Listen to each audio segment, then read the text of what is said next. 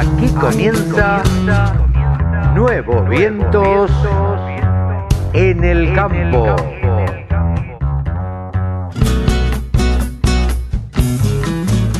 Hola, hola, hola, ¿qué tal? ¿Cómo les va? Buenos días, buenas tardes, buenas noches. ¿Cómo andan? Aquí una edición más de Nuevos Vientos en el campo por la radio del campo. ¿Cómo andan? ¿Bien? Bueno, tengo para contarles, ¿saben qué? Tenemos una nueva línea de comunicación. Queremos que ustedes se comuniquen con nosotros en forma inmediata. Así que escuche bien y anoten o retengan. Info de información, info arroba laradiodelcampo.com.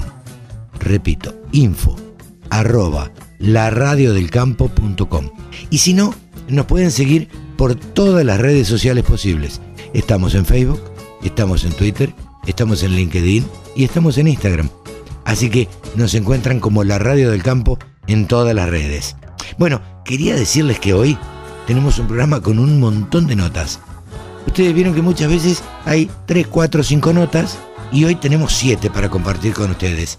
Porque así se dio y porque así lo dispusimos. En primer lugar, vamos a escuchar a Natalia Ariño de la Fundación FADA. Ellos se caracterizan, la Fundación FADA, por hacer unos informes espectaculares. Ellos hicieron un informe acerca del trabajo en la Argentina, del trabajo que ofrece el campo. Así que vamos a escuchar ese informe.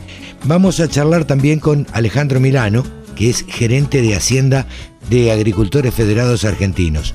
¿De qué vamos a charlar con él? Del remate que van a dar el 29 del 10 en el ámbito de agroactiva virtual. Vamos a charlar con Matías de Velasco, con el presidente de Carvap. ¿Qué pensará Matías Velasco acerca del Consejo Agroindustrial Argentino? ¿Qué opinión tendrá Matías de Velasco acerca de la mesa de enlace? ¿Qué opinión tendrá Matías de Velasco acerca de las políticas que se están ejecutando por este gobierno? Bueno, todo eso nos lo va a contar en un rato. Vamos a charlar con Mónica Ortolani, vamos a analizar la actualidad con Moni. Vamos a charlar también con María Fernanda González San Juan. Ella es gerente de fertilizar y a ella le vamos a preguntar un montón de cosas. ¿Cómo están los suelos? Bueno, todo eso se lo preguntaremos a ella. Vamos a charlar con Pablo Adriani. Con Pablo Adriani vamos a conversar acerca de cómo están los mercados.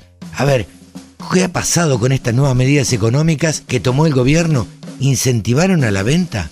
No incentivaron a la venta, vendieron más, no vendieron más los exportadores. Bueno, nos lo va a contar Pablo Adriani. Y por último, dejamos la frutilla del postre. Charlamos con el presidente de la Bolsa de Cereales de Buenos Aires, que a su vez es el vocero, el quien lleva la voz cantante del Consejo Agroindustrial Argentino, de este flamante Consejo Agroindustrial Argentino. Vamos a charlar con José Martins en, en una charla distendida, y, muy agradable. Así que todo esto tenemos para compartir con ustedes. No se pierda, ya arrancamos nuevos vientos en el campo por la radio del campo.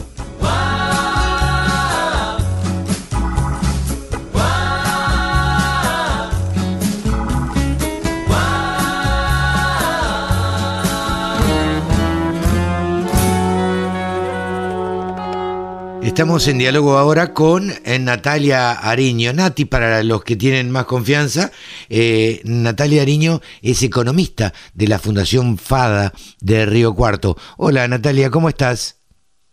Hola Carlos, muy bien, ¿y vos? Bien, bien, gracias, por suerte. Todo tranquilo. Eh, felicitarte porque ayer te vi por YouTube eh, en la presentación que hicieron de un trabajo acerca del trabajo en el campo. Contanos un poquito.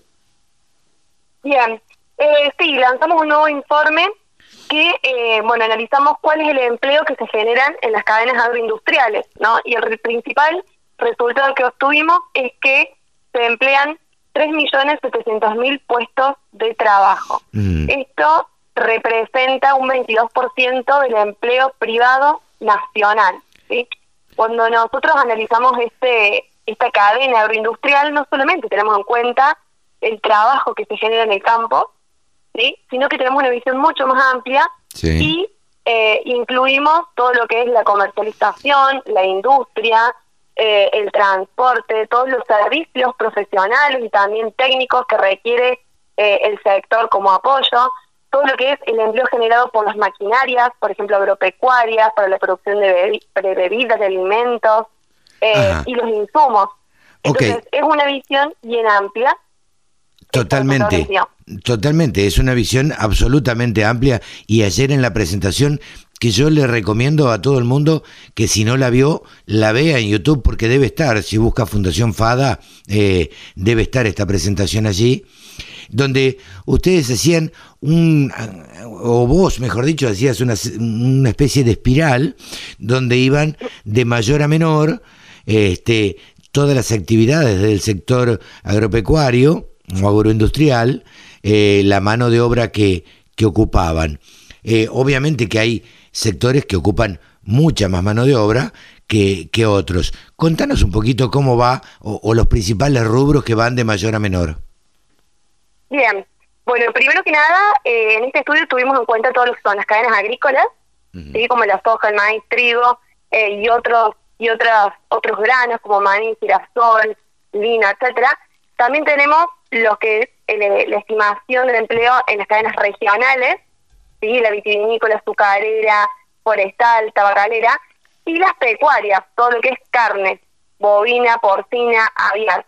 Entonces, cuando nosotros analizamos toda esa rueda de, de cadenas, tenemos que las cinco principales cadenas que más empleo generan es frutas, verduras y hortalizas, ¿sí?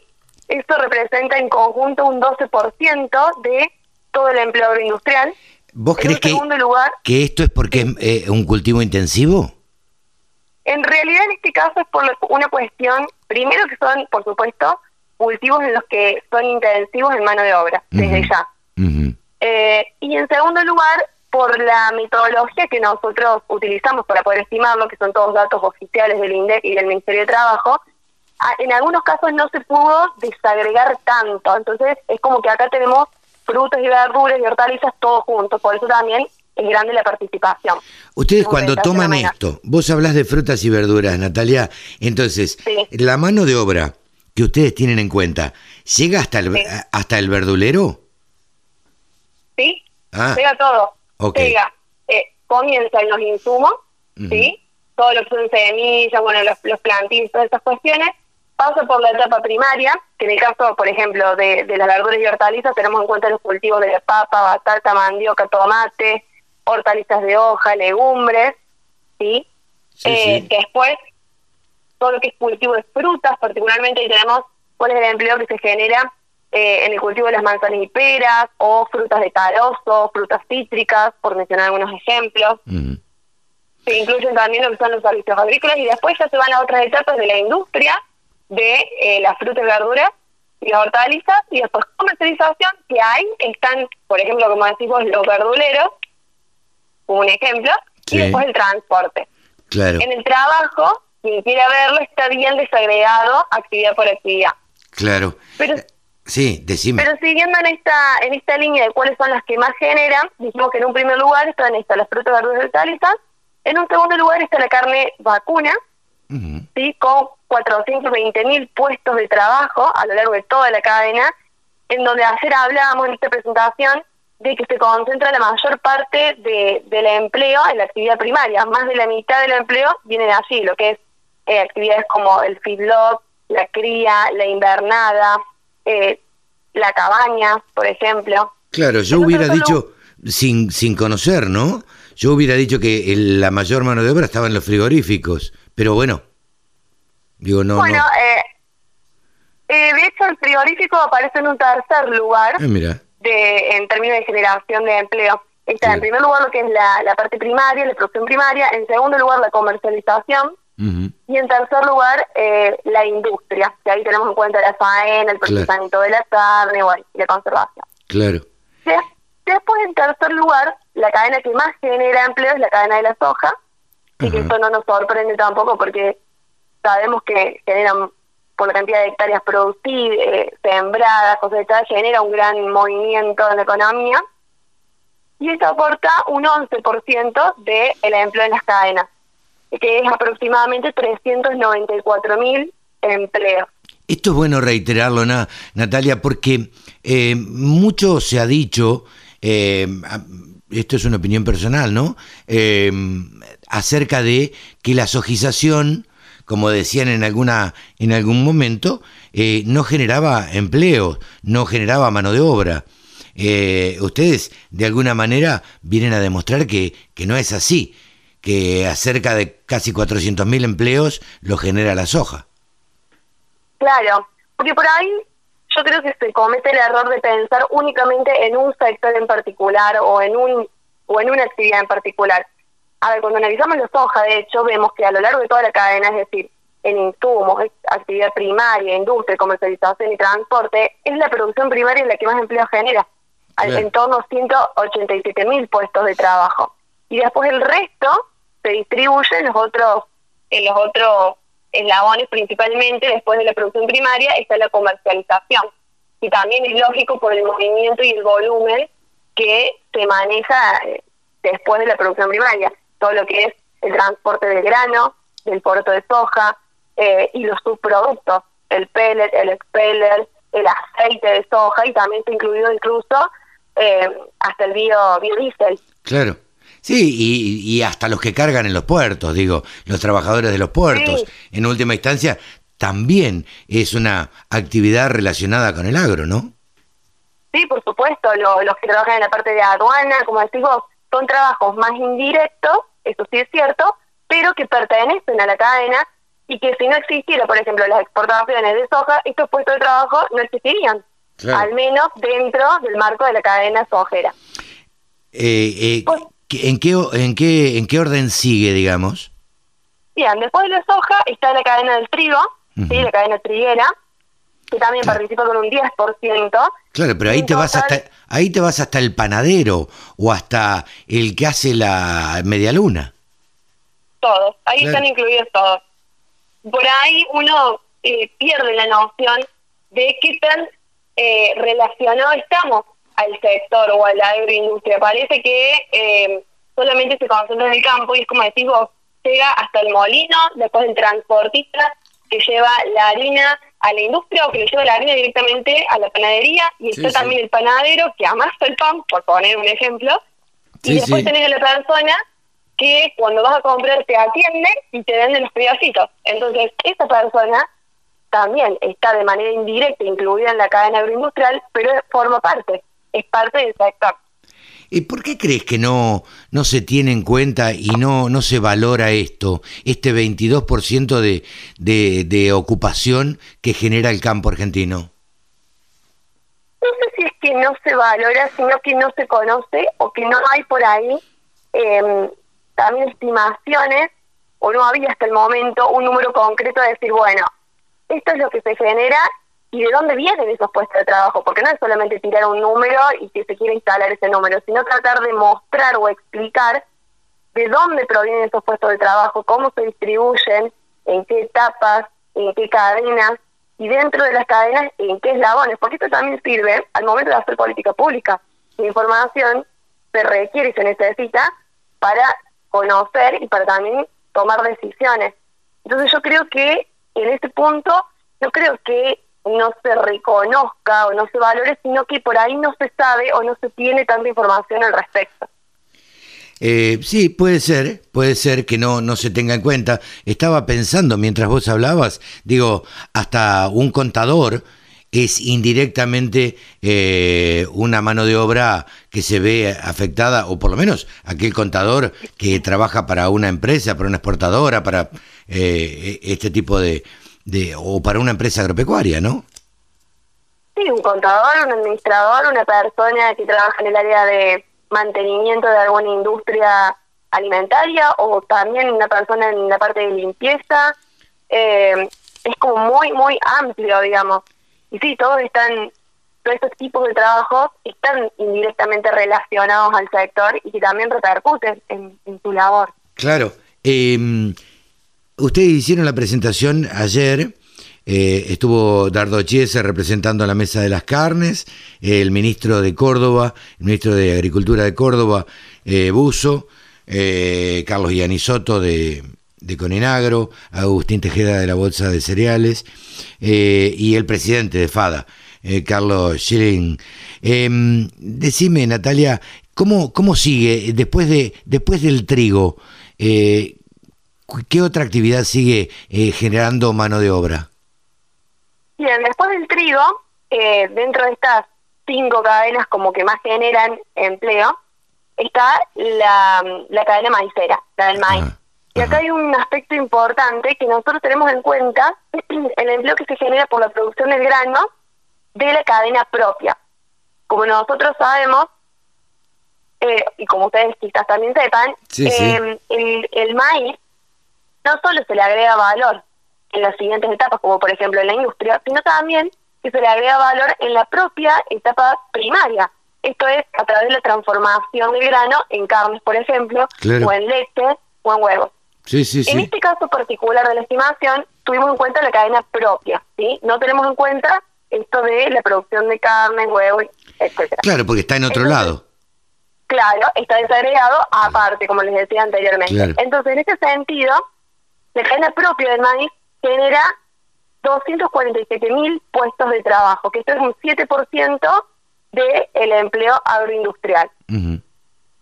Claro, esto es, muy importante realmente, eh, tanto el trigo como el maíz, como la soja, eh, la verdad que son actividades muy, muy importantes y bueno sería que, eh, que lo tengan en cuenta a la hora de elaborar políticas públicas digo, me parece que, que, habría que tenerlo en cuenta. Eh, se le preguntó, eh, y te lo pregunto eh, a vos, ayer em, quien, quien moderaba, le preguntaba a David a, través de, de, preguntas que hacían em, del público, ¿no? a David Meazo, y te lo pregunto y quiero que me lo cuentes, ¿cómo, ¿cómo integran ustedes todo lo que es trabajo en negro o trabajo no formal? Bueno, en este caso, primero los resultados que hemos tenido del trabajo es, eh, es empleos totales, teniendo en cuenta esas dos pues, cosas que decís vos, formal e informal. Nosotros estos datos los sacamos del, del INEX, eh, como registrados, como salarios registrados y salarios no registrados, una cuestión muy, muy técnica. Pero que bueno, en términos generales, el sector agroindustrial eh, se nota que en la parte primaria es donde más empleo eh, informal se ve, pero que de todas formas tiene que ver también con estas cuestiones de trabajo estacional o no estacional, esas cuestiones tienen mucho mucho peso también. Claro. Eh, en, en, el sector primario es donde más se genera el trabajo informal. Qué interesante esto para, para tenerlo en cuenta. Y ¿Y crees que ahí interviene Huatre, Renatre y demás? Como para en términos de, sí, ellos, ellos tienen una política justamente de eh, reducir este trabajo informal. De todas formas, también lo que se tiene en cuenta en el estudio es eh, aquellos trabajadores que son no asalariados. Y hay, hay una gran masa de gente que son, por ejemplo, los cuentapropistas, o eh, el productor que no recibe estrictamente un, un sueldo, ¿sí? o que está registrado en el sistema previsional, pero que sí tiene una ganancia. Esos también están, como por ejemplo los autónomos, los monotributistas, los cuentapropistas, que eso no están bien definidos si terminan siendo eh, o en qué categoría están, pero se los incluye los podría incluir dentro de, los formales porque están en el sistema, de hecho, están registrados como monotributistas, autónomos, etcétera. Sí, sí, sí. Eh, la verdad que es muy interesante. Yo le recomiendo a todo el mundo que, que lo vea en, YouTube, eh, eh, que lo ve, porque debe haber quedado grabado en YouTube, entiendo, ¿no, Natalia? Sí, sí, sí. En el canal de Fundación FADA están todos los videos, no solamente del, el de ayer, de la charla de de empleo, sino también hay otras más para que lo puedan buscar y ver. Eh, es muy interesante eh, enterarse eh, cómo genera empleo el campo, porque muchas veces se ha dicho eh, desde determinados sectores que el campo no genera empleo. Entonces, esto viene, este estudio de ustedes, de la Fundación FADA, viene a demitificar un poco esto y, a demostrar que el campo eh, en, todas sus, este, sus ramas, de alguna manera, eh, emplean el, esto es importante decirlo, el 22% de la mano de obra ocupada, ¿no? Así es, sí, está bien reiterarlo y de hecho lo podemos poner en otros números también, que dos de cada diez empleos que, privados que se generan en la Argentina provienen del sector agroindustrial. Esta es otra forma de mostrarlo más, que es más tangible, más, más fácil de ver.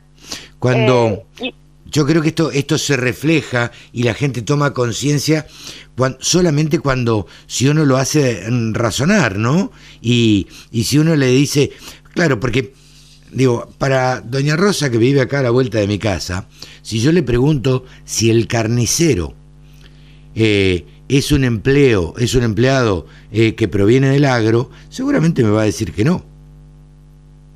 La verdad es que, seguramente diga que no. La verdad es que me va a decir que no. Eh, yo siempre cuento cuando le dije a mis hijos que abrieran el heladera y me sacaran un producto que no venga del campo, ¿no? Entonces, claro, y no ahí no hubo respuesta porque la verdad es que todo proviene de, del campo cuando uno abre una heladera. Entonces, eh, es importante darse cuenta que el panadero eh, puede trabajar porque integra la cadena del trigo. Digo, y el verdulero integra la cadena eh, de, de, los que generan más empleo en toda esta cadena del sector agroindustrial, ¿no es cierto?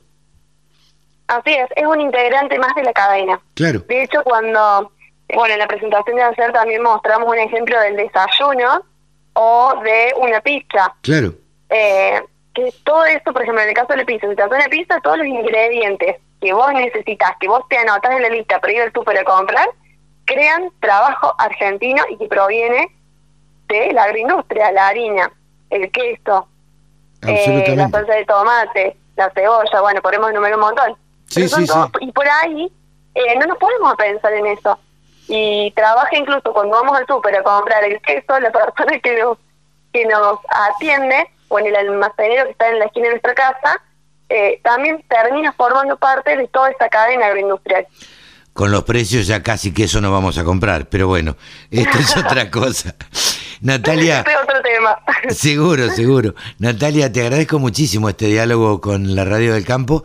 Eh, ustedes saben, la Fundación FADA sabe, eh, este, con, con Carla, eh, bueno, con, con, toda la gente em, que, que tienen los micrófonos abiertos y a disposición siempre para lo que quieran comunicar. Nos parecen muy interesantes todos los trabajos que, que realiza la Fundación, así que muchísimas gracias. Bueno, muchas gracias Carlos y un placer hablar con vos, como siempre. Bueno, un saludo grande para, eh, para David. Eh, y, bueno, y, como te decía, para Valeria, para Carla, este, para Nicole, eh, toda la gente de FADA que, que, bueno, que siempre nos atiende tan amablemente. Bueno, muchas gracias. Natalia Ariño, economista de la Fundación FADA. La Radio del Campo, la mejor información del agro con la mejor música las 24 horas. Ahora estamos en comunicación con Alejandro Milano. Alejandro Milano es el gerente de Hacienda de Agricultores Federados Argentinos de AFA y van a tener a cargo un remate de Hacienda muy importante en el contexto de Agroactiva 2020. ¿Cómo te va Alejandro? ¿Cómo estás? ¿Qué tal Carlos? Un gusto. Bien, bien, bien, como decía, ya preparando para para dentro de, muy poco tiempo realizar este, este remate dentro del marco de, la gran muestra de agroactiva. Qué raro esto, ¿no? En general estábamos acostumbrados a vernos, a charlar, a encontrarnos, a, eh, y, este año se presentó de esta manera. Las expo han decidido hacerse en forma virtual y, y los remates es una de las pocas actividades que todavía se han mantenido, ¿no es cierto? Sí, sí, realmente distinto, como bien como decía Carlos, AFA, la cooperativa Agricultores Federados Argentinos es consignatario oficial de la muestra desde, hace varios años eh, y siempre con remates físicos, ¿viste? Nosotros días eh, jueves y viernes arrancamos con los remates especiales de invernada, este, eh, este, el año pasado le agregamos Hacienda de Faena, eh, el, día viernes los reproductores y realmente cada año creciendo en una zona, por supuesto, estamos acá hablando de Amtron, Santa Fe, este, netamente agrícola, pero bueno, nuestra cooperativa eh, siempre apuesta a la diversificación de hace muchos años y, atender a, todos los productores y veníamos creciendo realmente muy muy lindo, muy bien, con, con remate de, de este, arrancamos con 500 animales, en, hará unos 8 o 9 años atrás, bueno, ya el año pasado estuvimos en 3.000 cabezas eh, y este año creo que lo superamos, pero bueno, eh, adaptando, adaptando todo por la pandemia, por el COVID, a estos nuevos tiempos y esta eh, nuevas realidades que, que, tenemos que manejarnos bien eh, para protegernos entre todos, Carlos. Supongo que eh, ustedes, como agricultores federados, ya estarán, el remate es el 29, ya estarán filmando Hacienda, viendo Hacienda, invitando a productores, invitando a posibles compradores. Me imagino que estarán en esa tarea o no. Sí, sí, mira, va a ser un remate, en esto va a ser, no, no va a ser, este, va a salir en directo por la plataforma de, de, de pero es un remate físico eh, que va a salir en directo es un remate de faena. Eh, debido también a que, bueno, eh, la fecha de fines de octubre y para lo que es eh, sur de Santa Fe, sudeste de Córdoba, norte de Buenos Aires, estamos en plena campaña de vacunación antiaftosa. nosotros hacemos mucho físico junto con filmación, ¿no? Este, es, una costumbre de la cooperativa. y también en plena siembra de, de soja, ¿no? Que Dios quiera que llueva para para que se largue la siembra. Por lo tanto, no vamos a hacer un remate físico de faena, toda hacienda que va faena, de una de nuestras este, local de remate feria, que es en Cañada Rosquín, Santa Fe, y va a ser el jueves 29 a las 10 de la mañana, Carlos. Es un remate físico que va a ser transmitido en directo. Bien. Eh, ¿qué, qué, qué opinión te... A ver, ustedes van a rematar gordo, digamos, para faena. Bien. Eh, ¿Cómo estás viendo? Vos sos el gerente de Hacienda. Te tengo a mano y estoy charlando y más allá de hablar de este remate en agroactividad virtual, te pregunto, ¿cómo estás viendo eh, la comercialización de Hacienda en este momento? Mira, eh, remates también eh, hicimos y estamos haciendo todos los meses por streaming de invernada, nos fuimos adaptando a todo, hay localidades que podemos hacer remate feria, otras que no. Eh, lo que vemos en los últimos días, mira, hubo un, un, repunte importantísimo en todo en, lo que es faena, la categoría vacas, en toda su categoría, gorda, manufactura y conserva y toros, eh, con valores sorprendentes que lo ven en Liniers y, lo vemos acá en el interior, en el mercado de Rosario, en, en nuestra localidad de remates, con valores que a veces en pareja no superan al consumo y el consumo está muy tranquilo debido bueno, a la pandemia y, también a la, economía, al bolsillo de la población. Eh, la exportación había caído, lo que es Hilton, y ahora lentamente busca levantar, eh, todo depende de Europa y viste que la pandemia baja, sube, en Europa hay rebrotes, pero lo que está hoy tirando fuertemente del carro es todo lo que es la vaca y, y toro que van a China, y bueno, hace, hace mover despacio todas las categorías. Por el otro lado, en invernada, eh, estos seis meses tuvimos valores de invernada altísimos y siguen hoy altos, eh, en buena hora para el, para el criador, eh, que se desfasan respecto al gordo. y con un maíz que hace seis meses valía X plata y hoy vale muchísimo más. Bueno, todo el mundo invierte en compra de invernada, el productor que vende gordos, que vendió su, su, su jaula, su chasis, acá este, muchos pequeños productores en nuestra zona, eh, y invierte esos pesos en invernada, por eso tiene un alto valor eh, respecto al gordo. Así que la expectativa es buena, eh, estable, y bueno, es el mercado, siempre decimos, ¿no? Es más transparente porque es, la ley de la oferta y la demanda, Carlos, así que se rige por eso, y bueno, lógicamente, compras de afuera hace que se mueva el amperímetro con la exportación. Seguro. necesitamos una mejora en el precio del consumo para que el, el, el, eh, tenga, tenga una, una recomposición y, sigamos trabajando eh, de buena manera. Entiendo, Alejandro, que, a ver, como gerente de Hacienda de Agricultores Federados Argentinos, eh, una entidad con tantos años dentro del país, vos debés estar al tanto y debes tener una opinión formada de cómo puede venir a futuro el mercado de haciendas. ¿Qué opinión te merece esto? No, eh, a ver, nosotros lo vemos acá, eh, en base a AFA y al trabajo personal de uno, hace de los cinco años que, que trabajo, eh, tengo que empecé a ir con, con mi padre a, los remates y, no tenía carnet de conductor y ya andaba recorriendo eh, por los campos juntando animales y ya uno ya está arriba de los 50 pirulos.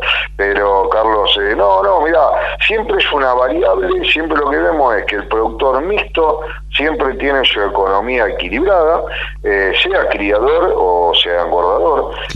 y también lo que vemos es, en los campos netamente ganaderos, que en un momento se, se sembraba también, no, no, hoy, hoy los campos ganaderos son para ganadería, está muy afincado el, productor, eh, em, y el ciclo completo es una es una variante muy buena el tipo que el productor que cría y, engorda su animal eh, que se va vemos que creo que va a ir afianzándose el que tenga campos de cría y campos eh, de buena aptitud agrícola para engordar eh, nosotros decimos arriba no los campos buenos creo que es algo que, que puede en el futuro implementarse lo hace muchísima gente no pero con mayor con mayor frecuencia eh, Alejandro, eh, eh, ¿Cómo, ¿Cómo se adaptó Agricultores Federados a, esta situación de, pandemia? Porque, digo, esto nos agarró medio de golpe a todos, si bien la veíamos venir, porque la veíamos en Europa,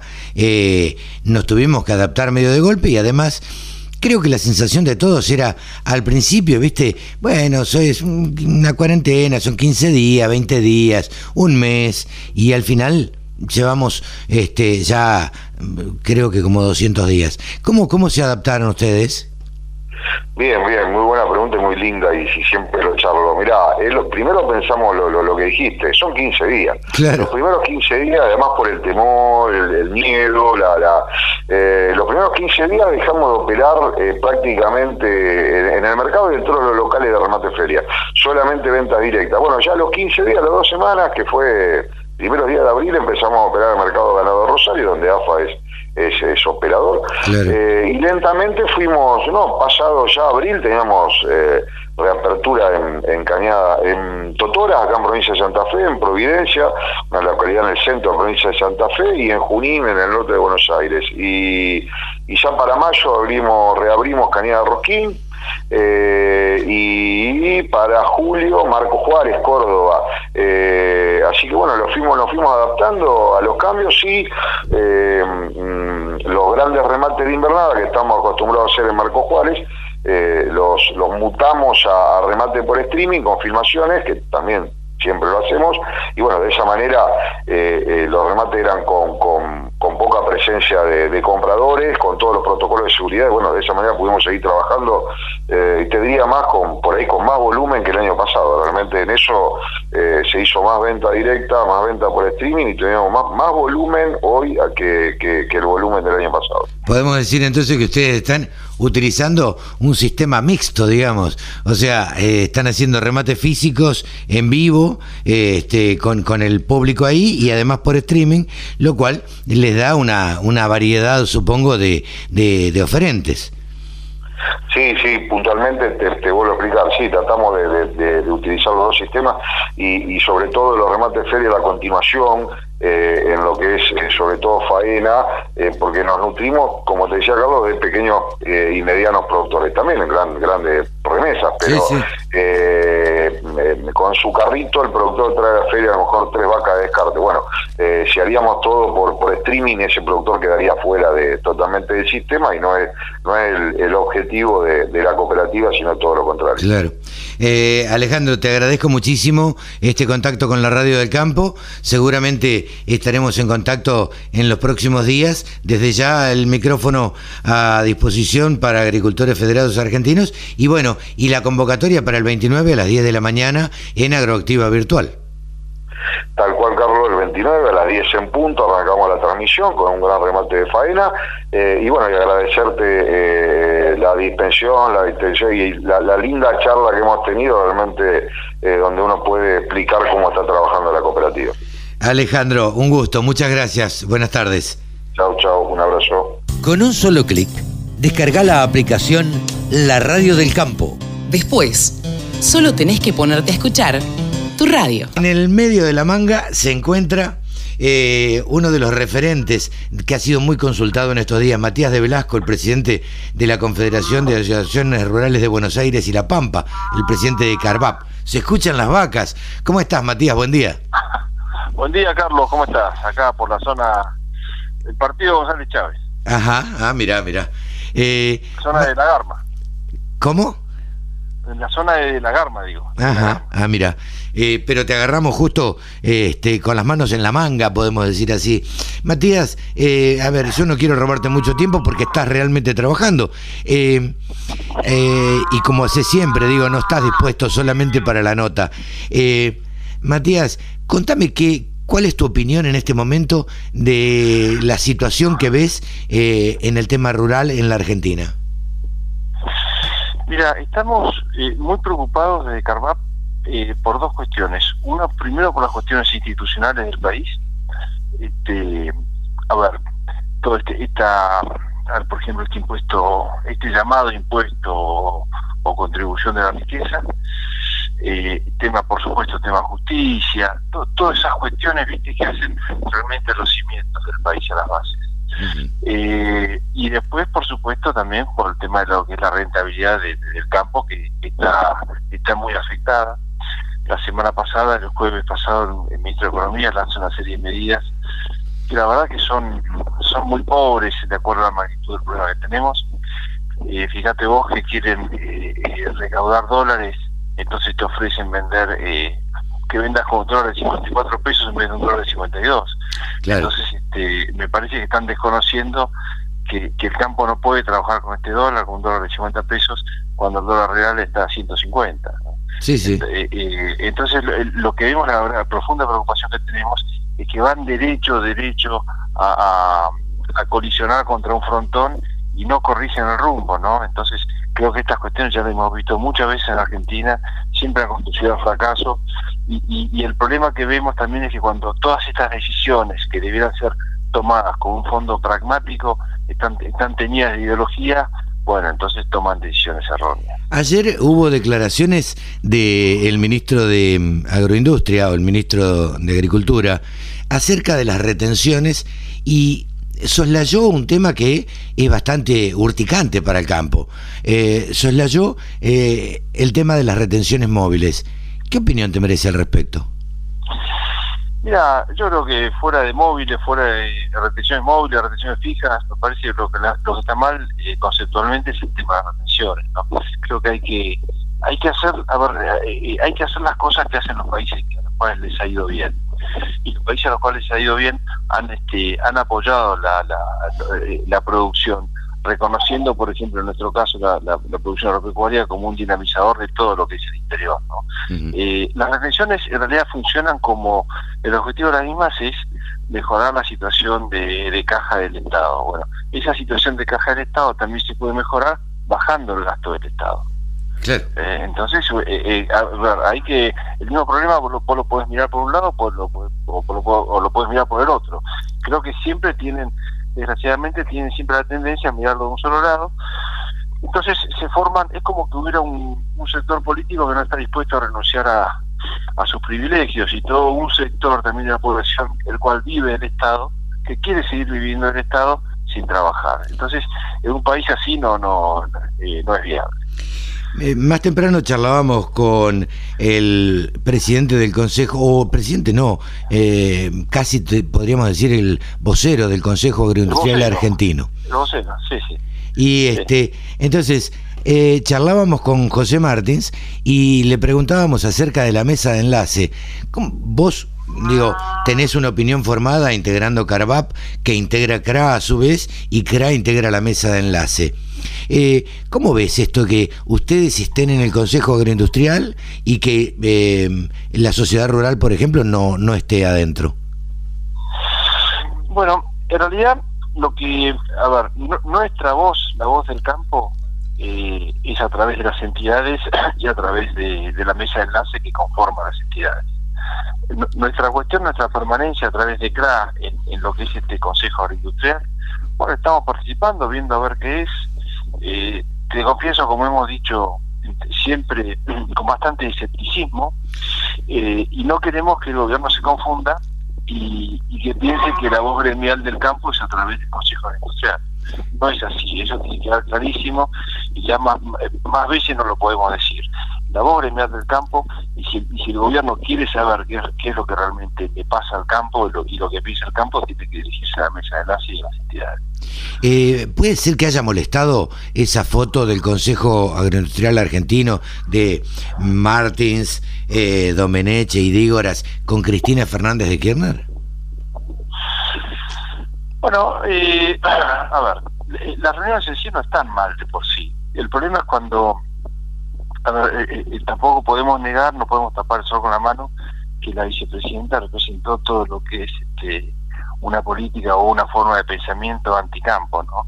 Amén de, todas las cuestiones que tiene pendientes con, con la justicia y todo y gran parte de los atropellos institucionales creemos que vienen de de la usina de lo que es el kirchnerismo. Entonces, eh, ahí es donde también se genera un problema que en realidad, fíjate vos que gran parte de los reclamos que tenemos es porque queremos que vivir en un país transparente, un país donde haya equilibrio de poderes y donde las instituciones tengan su peso. Entonces cuando, cuando aparece un sector político que se quiere llevar puesto todo, es donde realmente nos, nos molesta y, empezamos a mirar con mucha preocupación el derrotero que puede llegar a tener el país nuestro. Eh, sin duda, desde el Consejo Agroindustrial Argentino se encargan eh, específicamente de, decir siempre de que ellos solamente tratan temas productivos y no temas gremiales y, les dan el lugar que corresponde a, la mesa de enlace. Eh, yo noto que, que algunas entidades lo miran con recelo al Consejo. ¿Vos cómo lo notás? Sí, sí, es así. Lo que pasa es que hay una superposición. Los temas gremiales abarcan temas productivos. O sea, los temas productivos están incluidos dentro de los temas gremiales. Entonces, a lo mejor no, no el, problema de esto es esa superposición de, funciones. Se da un poco por la por el, sesgo que le quiere dar el, el, Estado al Consejo Agroindustrial. Este, y, no por una, una y no por una, una atribución misma que quieran tomarse a una persona que integran el Consejo Industrial. Este, eh, entonces ahí es donde se genera un conflicto de, intereses, un conflicto de situaciones. Por eso el gobierno, eh, el gobierno capaz que está haciendo una jugada que quiere diluir y quitarle peso a la mesa de enlace, el campo no lo va a aceptar. Eh, yo creo que Ah, esta es una opinión absolutamente personal, Matías. Estamos charlando con Matías de Velasco, el presidente de Carvap, y yo creo que la vicepresidenta recibió a, esas entidades precisamente porque no son la mesa de enlace. Eh, porque si hubiera sido la mesa de enlace, me parece que no los recibe. bueno, por eso, eh, eh, bueno, eso te está demostrando una una personalidad que no puede dar una vuelta a la página, no puede dar vuelta a la página, que, que vive eh, entrampada dentro del odio y encorsetada dentro de, la, de, la de su ideología. Entonces eso es lo que le hace tomar muchas veces decisiones que no son correctas. Eh, ¿Crees que, que, va a llegar a, a, buen puerto el, el, Consejo Agroindustrial Argentino con este plan que han presentado? Poca fe tengo en eso totalmente Mira. A lo mejor no por el consejo, sino porque porque veo que, que, no se tanto por lo que hablábamos al comienzo de esta conversación. El gobierno no está tomando medidas que sean este, eh, pro-productivas, medidas de, saneamiento, medidas de, de de cuentas. Lo veo más que nada metido en un laberinto de cuestiones ideológicas y cuestiones que no hacen al fondo de la cuestión. Claro, pero el, el gobierno tiene claro que la única salida es por el campo, digamos, que el único ingreso de dólares genuino es el campo. ¿A vos te parece que no, no esto no, no, no, no lo piensa el gobierno? Bueno, eh, eh, hay que diferenciar lo que son las palabras de lo que son las acciones. Este, las palabras eh, cuentan porque dan señales, pero el tema es que luego cuando van a la acción eh, te habilitan un dólar de 54 pesos contra un dólar de 52 que estaba hace dos días antes. Entonces, este, eh, eso es lo que nos cierra. Cuando también a vos tenés esa pequeñísima y egoísta rebaja temporal de retenciones que por tres meses, mm. eh, eh, a otro sector industrial se la dan en forma permanente. Entonces, es desconocer la, la, potencialidad que tiene Argentina con respecto a su sector agropecuario. Pero que otros países agarran este sector y hacen lo, lo hacen pujante, lo hacen y, hacen de las las exportaciones este, las triplican. Bueno, ahora eh, esta gente entrampada en su cuestión ideológica, en su encorsetamiento ideológico, toman decisiones que siempre, que recurrentemente en Argentina han llevado hasta atrás. ¿Crees que eh, al presidente de la nación le faltaría, o, al gobierno en general, eh, de alguna manera promocionar el campo? Eh, sí, podría, a ver, es lo que yo te digo, vos le das esta situación de agropecuaria a un país del primer mundo, que por algo es primer mundo, y te, te convierte, ese país se convierte en una potencia agropecuaria. Acá le das esta situación agropecuaria eh, le das a este país o a esta clase de, dirigentes que tenemos, que no son no son solo los que están ahora en el gobierno, ¿no? sino han sido varios a lo largo de la historia argentina, y te convierte en una, una lucha entre campo e industria, este, una, un traslado de la renta de, de, sector agropecuario a otros sectores, entonces en definitiva eh, nivelan para abajo y ponen una guillotina horizontal que, que quiere sacar la cabeza afuera, que quiere eh, trasladar, dinamizar la economía, enriquecer el interior, invertir en mano de obra, tomar mano de obra, eh, le pisan la cabeza y mantiene todo pisado. Eh, ¿Crees, Matías, que eh, la Argentina despega en el 2021? Mm, ¡Qué silencio! Mira, eh, yo me acuerdo que Eduardo Bussi decía siempre el que se quema con, el que se quema con calabaza sopla hasta de lechuga entonces yo primero quiero quiero ver las, las acciones que las acciones que, hacen para ver a qué resultados pueden llegar a llegar claro. Eh, Matías, te agradecemos muchísimo este diálogo con la Radio del Campo. Te volveremos a molestar en cualquier momento. Un abrazo muy grande, Carlos. Que siga bien. Que siga muy bien. Matías de Velasco, el presidente de Carvap. www.laradiodelcampo.com la radio que te acompaña a las 24 horas. Mónica Ortolani, saben ustedes que es contadora y además coach. Y además es titular de tonicaonline.com.ar, da charlas, da clases, da capacitaciones. ¿Cómo estás, Moni?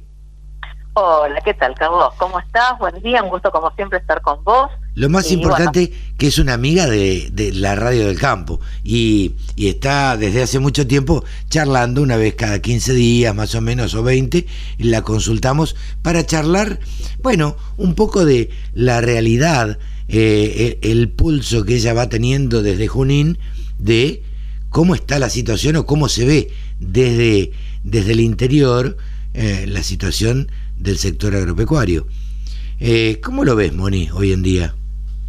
Hola, bueno, mira, Carlos, eh, yo lo que veo, bueno, que hoy si bien eh, hay, digamos, verdes desde el punto de vista de, de la tendencia de los precios, ¿no es cierto? Que es mejorable y quien se hubiera imaginado los precios que hoy estamos viendo, eh, la gran crisis de confianza y política, ¿no es cierto?, que, que, hoy se percibe desde el sector, hace que tampoco el productor esté tomando posiciones, al menos en, disponible, no se va a desprender de los granos como no lo haría ningún empresario con sus bienes o su mercadería porque es su resguardo de valor, ¿no es cierto? Entonces, viste, vos decís, bueno, uy, la sopa está eh, 300, 310 dólares disponible cuando hemos tenido pisos de, de 212, ¿no? Y tampoco va a mover la decisión, porque... Eh, Claro, pero pensaba en vos el otro día cuando escuchaba el aumento de la soja.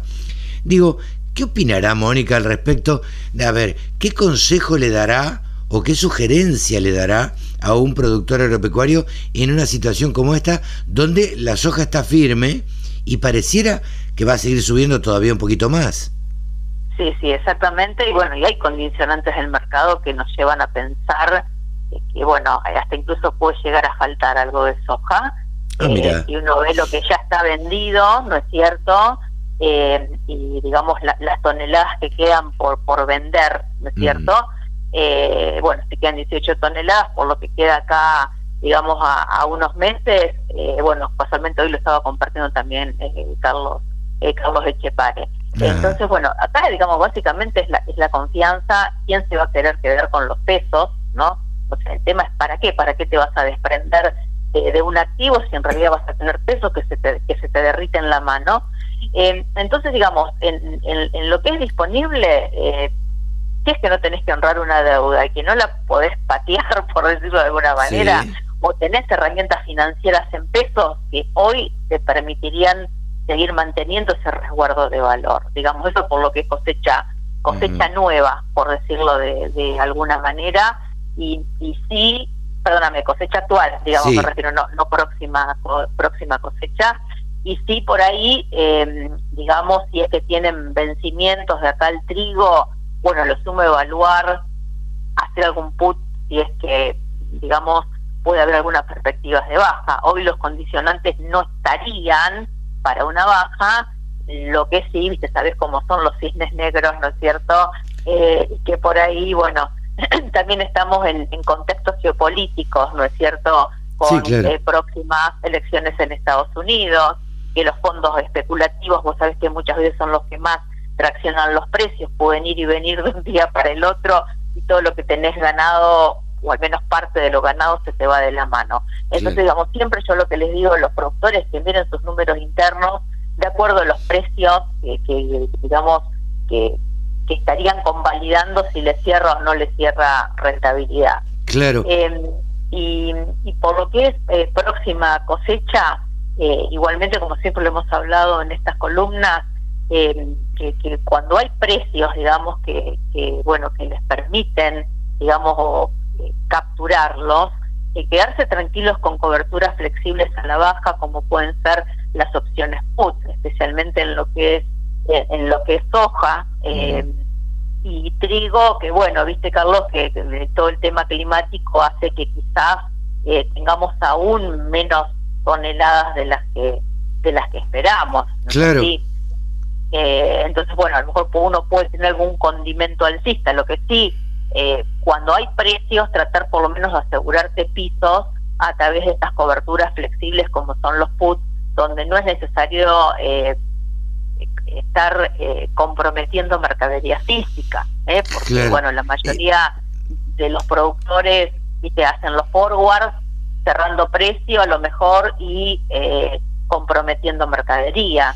Y hoy, con digamos, con temas climáticos, donde por ahí el rinde va a ir más a la baja, tenemos que estar convalidando precios más altos, necesitamos precios más altos. Claro.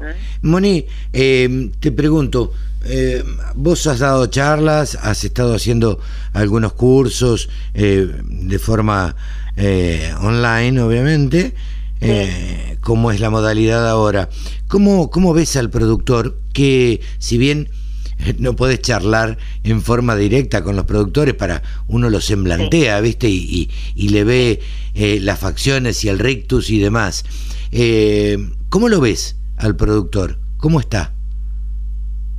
Mira, yo el productor lo veo, eh, mira, sí mucho más convencido de que tiene que mirar más, más mirarse más puertas adentro para tomar decisiones en su gestión por eso que también estoy muy contenta que la gente se haya prendido con la capacitación eh, y viendo cómo puede financiarse mejor, cómo analizar mejor las tasas, eh, cómo poder hacer mejor este tipo de coberturas como para poder salir de lo que siempre está haciendo.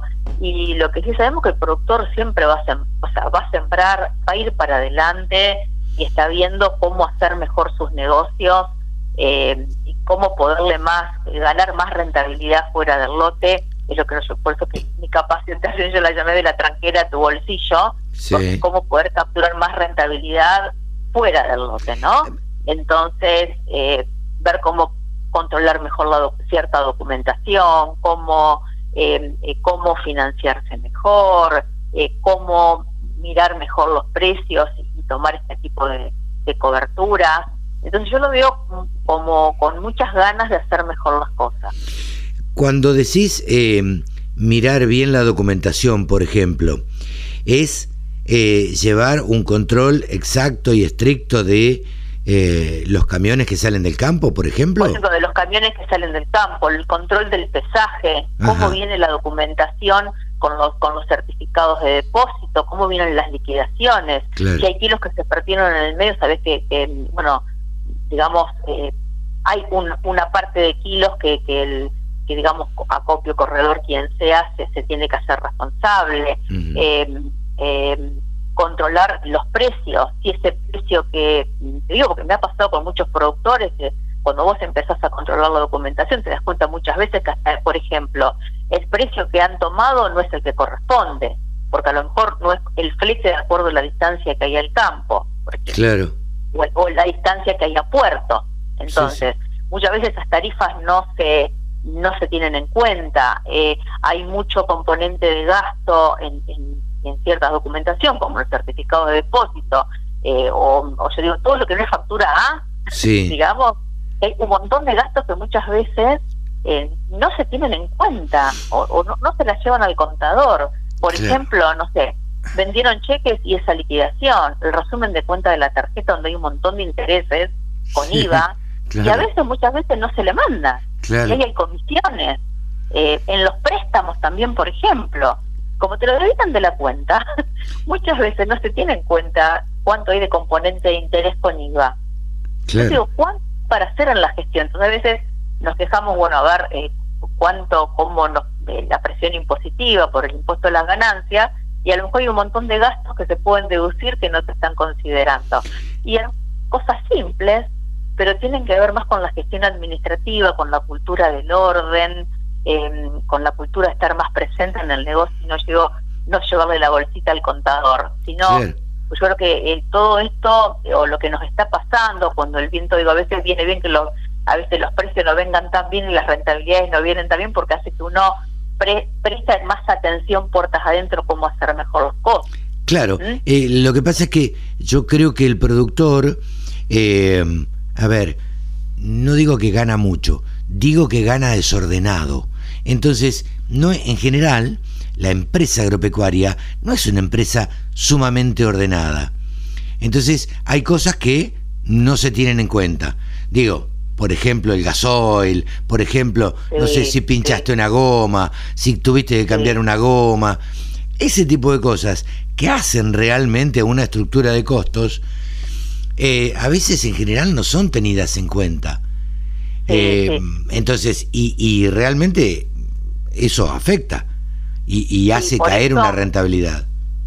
Exactamente, por eso yo siempre digo, y esto también lo, digo en, en mis cursos, la importancia integrar, digamos, la mirada productiva, que para eso también ya tienen a su ingeniero agrónomo muchas veces, o alguien de la familia que, que bueno, que, que, está más formado desde, lo técnico agropecuario, o sea, la mirada productiva, la mirada económica financiera, ¿no? Por eso estar mirando los precios, en qué momento conviene vender, en qué momento conviene endeudarme, cómo estoy comprando los insumos, eh, y, y por otro lado también la mirada impositiva, que es tan importante y, muchas veces hasta definir en qué momento del año o, qué momento me conviene que estén, porque a veces si quedamos con mucho stock, eh, eso nos impacta negativamente el impuesto a las ganancias. Entonces, a lo mejor hice un buen negocio en la compra de insumos, pero justo me quedo en el mes del cierre de balance, quedé con mucho stock y después tengo que pagar mucho impuesto a las ganancias. Claro. Entonces, eh, integrar esas tres ópticas digo, en, la, en la mesa agropecuaria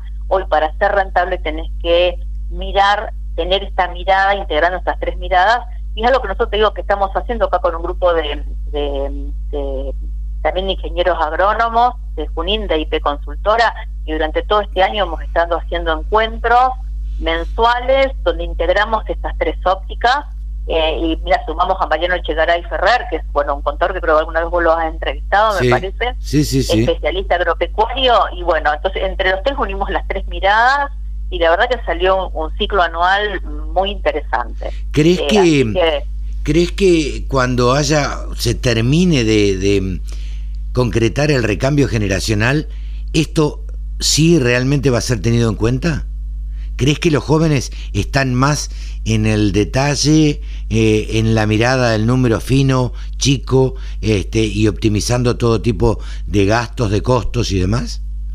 Sí, sí, sí, yo creo que los jóvenes, los jóvenes, los jóvenes están haciendo punta en esto, pero lo más importante también que lo están trabajando en equipo con su familia y, no es que, que, digamos, el abuelo o el padre se opone a esto. Claro. O está, se dan cuenta, hacen punta, ¿viste? Lo que pasa es que también pensemos que el productor, eh, o sea, siembra, elige cuál es el mejor, eh, el mejor híbrido, eh, eh, elige a ver cuántos fertilizantes, están tantas cosas. Sí, no, sí. No puede estar en la misa y la procesión.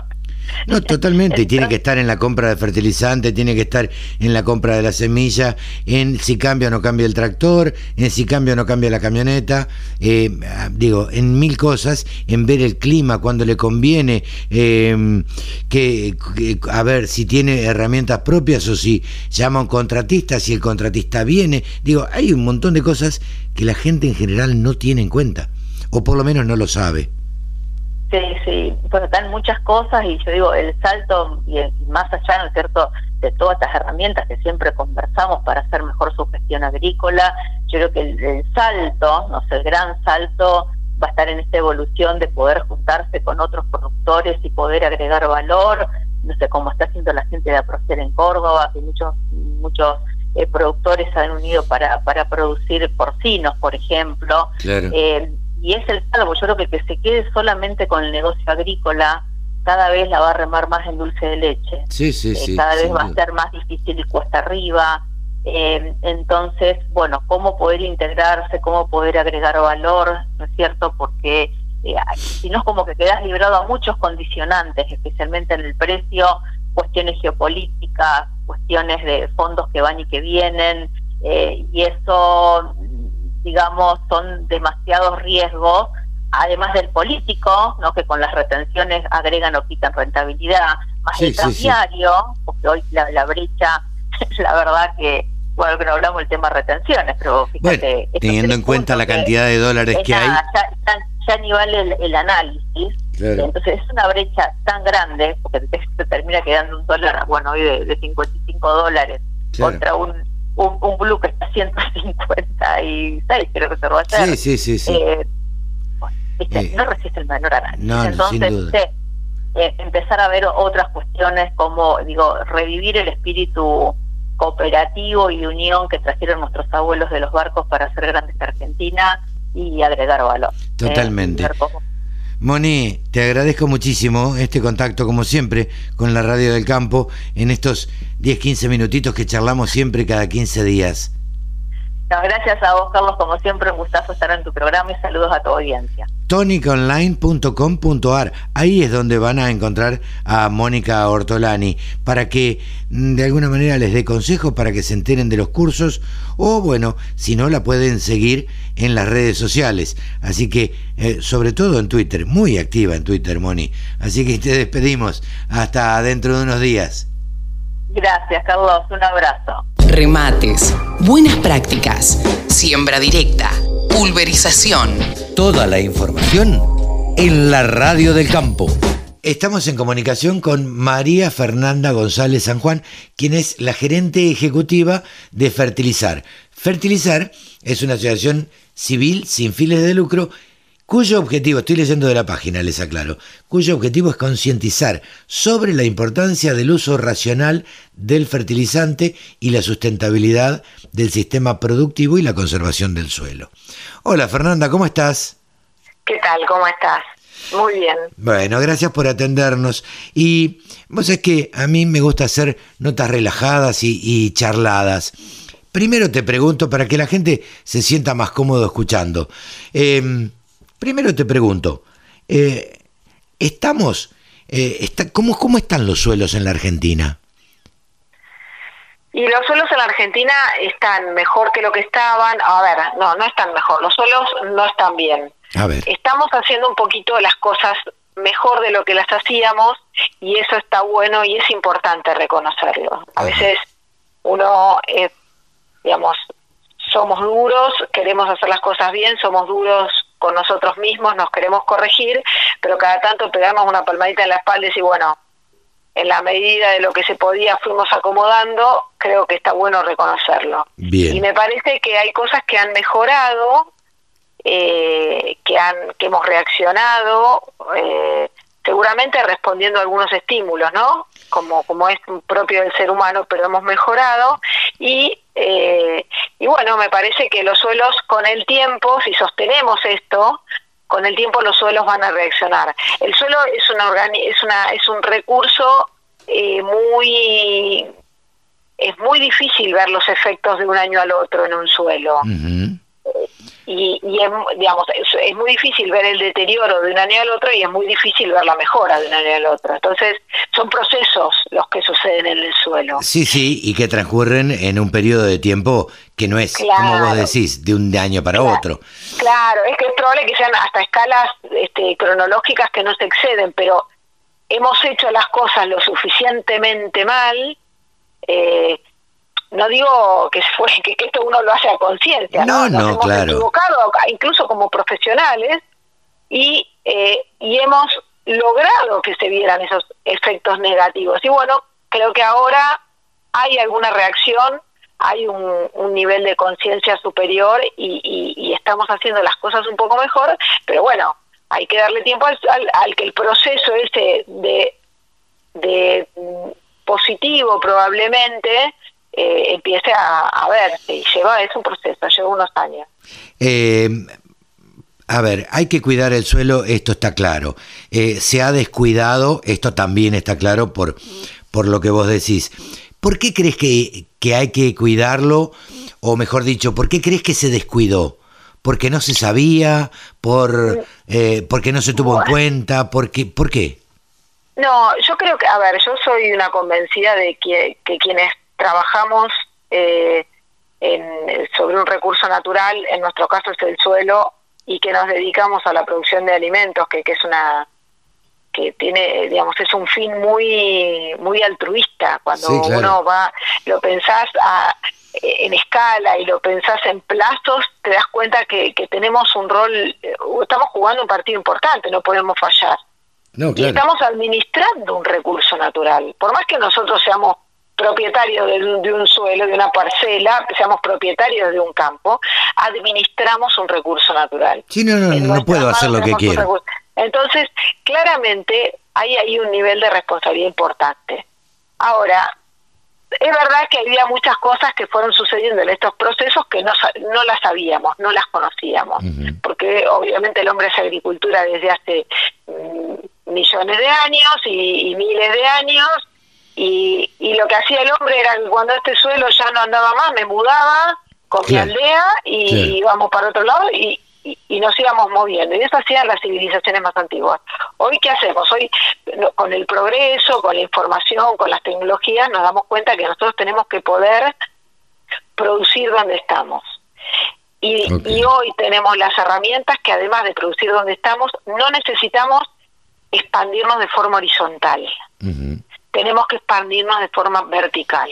Tenemos que lograr que esta parcela de suelo que yo administro me dé el alimento que requiero en la misma superficie.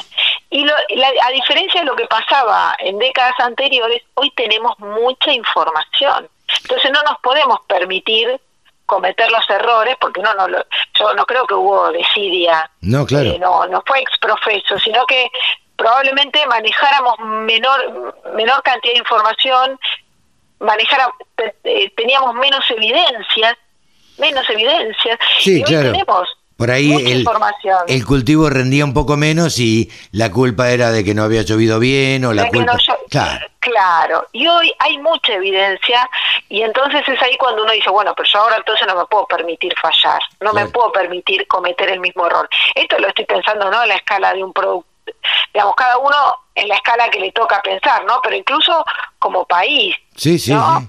uno dice, bueno, hoy yo debería tener políticas eh, en, en este en esta línea porque hoy no me puedo permitir como país eh, degradar un recurso natural. Totalmente. Sabemos la importancia superlativa que tienen, el agua, el suelo. La Y- verdad es que hoy estamos todos con esa línea, entonces con toda esa información que tenemos, tenemos que administrarla con responsabilidad y decir, bueno, a mí me toca este lugar, yo tengo que velar por esto. Ahora, la pregunta también es, eh, ¿crees que la gente, el productor, eh, aquel que arrenda un campo, eh, toma conciencia de esto y se hace responsable y se hace cargo? Eh, yo creo que, que sí, yo creo que hay, hay conciencia, eh, me gustaría que hubiera más, uno desea siempre que haya un máximo nivel de conciencia, yo creo que son más los productores que tienen conciencia, pero creo que eh, el productor agropecuario no es ajeno a lo que nos pasa a todos, incluso como sociedad, ¿no? Y entonces a veces las coyunturas o el árbol nos tapa el bosque y la coyuntura nos, nos hace tomar algunas decisiones que no van en línea con esa con ese razonamiento que seguramente en su interior lo tiene porque yo creo que todos pensamos en nuestros hijos en, en el legado que le dejamos desde lo digamos desde lo material hasta lo espiritual no Sí, sí. entonces eh, también digamos ¿por qué, ¿por qué un productor no va a pensar en eso? Yo creo que lo piensa, lo que pasa es que a veces creo que hay decisiones que se toman en una, en una vorágine de, de- de realidad y probablemente no sean acertadas. Y ahí, y ahí te digo, y ahí somos muchas instituciones como Fertilizar y como otras instituciones que tenemos que decirle al productor, escúchame cinco minutos, te explico esto y mira que hay una opción para atacar, para pasar esta vorágine de realidad y no morir en el intento y no sacrificar este recurso natural y no manejar mal las cosas. A ver si te entiendo bien. De decirle no piense solamente con el bolsillo. No, no pienses con el bolsillo o, o mirá, tengo, están estas herramientas, existen Claro. estas tecnologías que te pueden permitir enfrentar una realidad, un, un contexto y no y- sin hacer las cosas tan mal. Claro. Eh, ¿Por qué tengo, Fernanda, la sensación que eh, en la Argentina, no sé por qué, pero esto es una sensación mía que por ahí eh, vos me decís, no, no es así.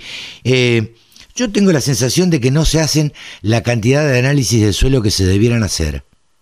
Bueno, esa es una, esa Ah. es una de las, de cuando yo te digo tecnología, es decir, bueno, eh, para vos medir si lo que hiciste, porque en algún momento lo que uno hace, digamos, lo tenemos que poder medir en este, en este, en este rubro, en esta situación que estamos planteando, esto que decíamos, en el suelo suceden procesos, pero los podemos medir hoy, Claro. tenemos herramientas.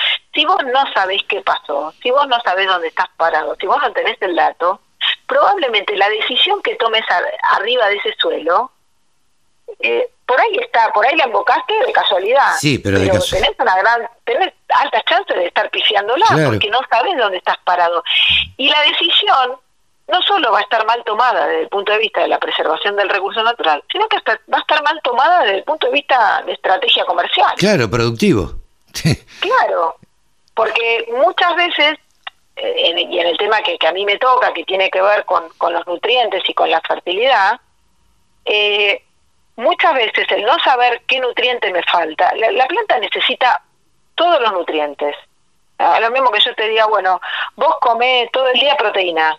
Claro, Que no. Entonces, no, bueno, no, con proteína sola no voy a poder vivir. Yo voy a necesitar otras cosas. Tengo que tener un balance en mi nutrición. Bueno, a las plantas les pasa lo mismo.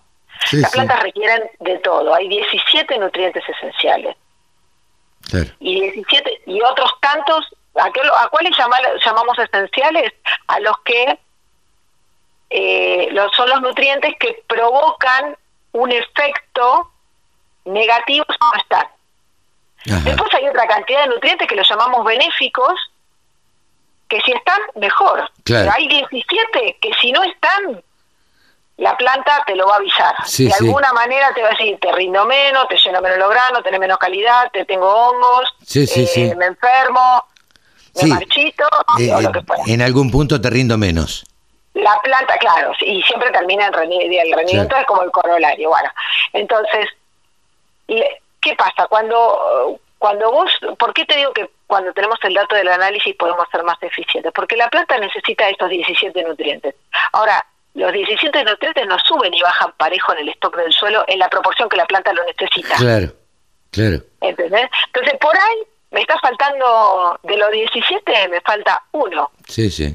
Ese único que falta es el que me va a poner el techo del rendimiento. ¿Hasta dónde va a rendir la planta? Y la planta va a requerir un equilibrio de todos. Cuando ese que falta empieza a no pasar, los otros 16 están al cohete. Claro. Sí, sí, sí, sí. Porque el que, el que te puso el techo fue el que falta. Eso se llama, es una es una ley de Liebig, le llamamos, digamos, tiene tiene su, su, su sustento, ¿no? Entonces, hay, desde ahí es que el diagnóstico es muy importante. ¿Por qué qué hago? Ante la duda pongo los 17 nutrientes. No, no, no es así. No es así porque si no no habría no habría empresa agropecuaria que lo resista. Claro. Porque no puedo agregar todo. ¿Entendés? No, no sería viable. Tengo que encontrar el que me está marcando el techo y lo tengo que proveer. Claro. Ustedes nuclean a las principales eh, eh, empresas también, eh, o se sustentan de las principales empresas que producen fertilizantes. ¿Cómo ves esta última campaña? Ahora entramos ya más en lo, en lo actual. Bueno, la última campaña mm, lo que nos va diciendo, digamos, por ahí el termómetro que tenemos es cómo se van despachando los productos, digamos, cómo está avanzando la venta de fertilizantes. Creemos que la que la campaña de invierno, los cereales de invierno, el trigo y cebada principalmente, ¿no? Porque son obviamente los los cultivos extensivos son los que más volumen mueven. Claro. Eh, los cereales de invierno han salido, eh, creemos, bastante bien manejados, ¿no? Eh, y, y además lo que hemos visto este año, que no pasaba otros años, es que hubo un adelantamiento de las ventas. Entonces creemos que va a ser un año que probablemente termine cerrando en volumen total de fertilizantes, termine cerrando parecido. Eh, si no es si no es igual será un 1, un 2, un 3% arriba, pero muy similar en cuanto al volumen total.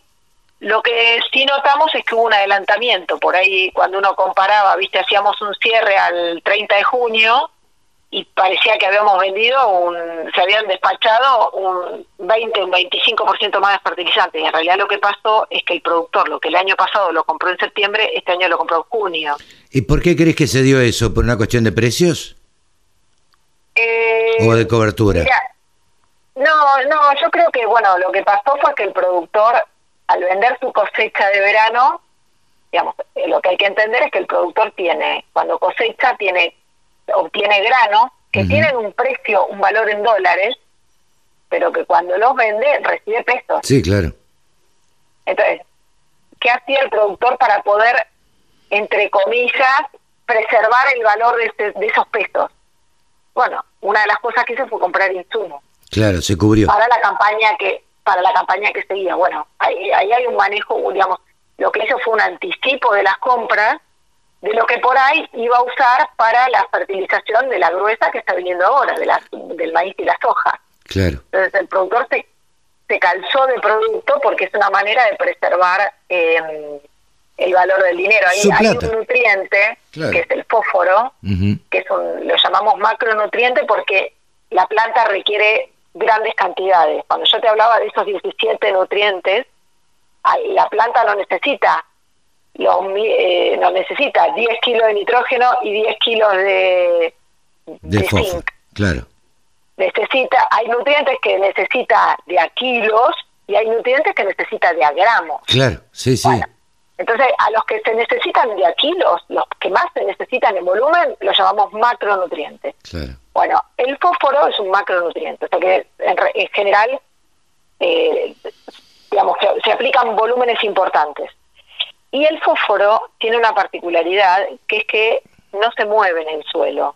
El fósforo ni se va a las napas, ni se evapora.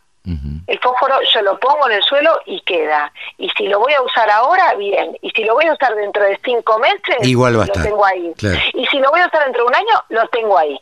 Entonces, la, el- yo creo que, que ahí hubo una reflexión y esto forma parte de esta información que decimos que tenemos y que el productor tiene que tener, que es que hay como, podemos hacer como un plazo fijo en fósforo. Claro, ¿no? claro. Esto para Doña Rosa que ahorra peso sobre peso no tiene sentido, pero para alguien que se dedica a producir es una estrategia de manejo. Sí, sí. Es una Totalmente. estrategia de decir, bueno, yo proveo a mi suelo de fósforo y entonces cuando lo necesito dentro de cinco meses yo ya lo tengo. Sí, y sí. preservé el valor, porque es un, obviamente estamos hablando de los fertilizantes, también son commodities, también tienen un mercado en dólares, también son minerales, eh, di- digamos, la dinámica de esos precios es una manera de decir, bueno, yo acopié fósforo, yo me hice, tengo el insumo para la campaña de verano. Claro. Y eso creemos que fue lo que pasó y por eso hablamos de adelantamiento. Bueno, eh, Fernanda, la verdad que clarísima como siempre.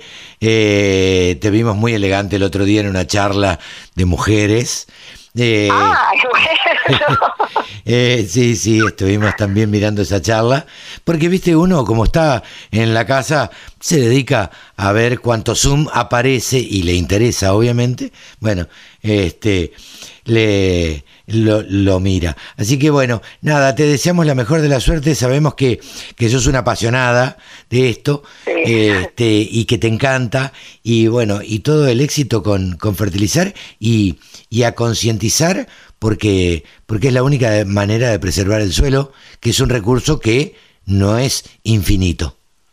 Sí, yo estoy segura y convencida de que todos, a mí me toca trabajar sobre el suelo, pero con otros recursos naturales quizás soy más espectadora.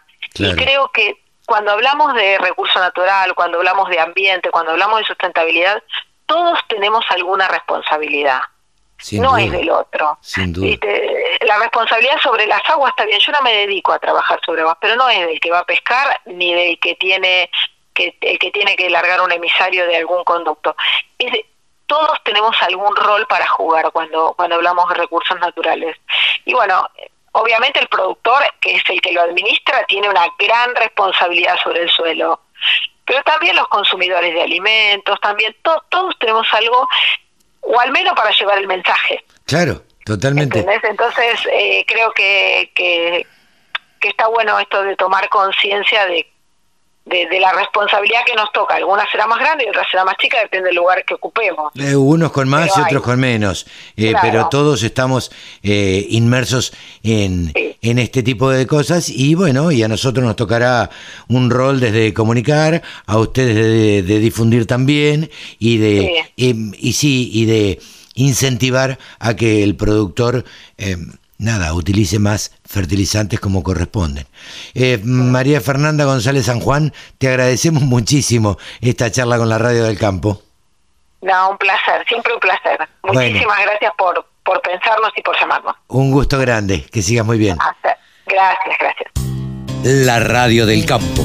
Única emisora con programación 100% agropecuaria. Uno de los analistas que tiene el campo, el sector agropecuario en cuanto a, a granos y de los más destacados es Pablo Adriani.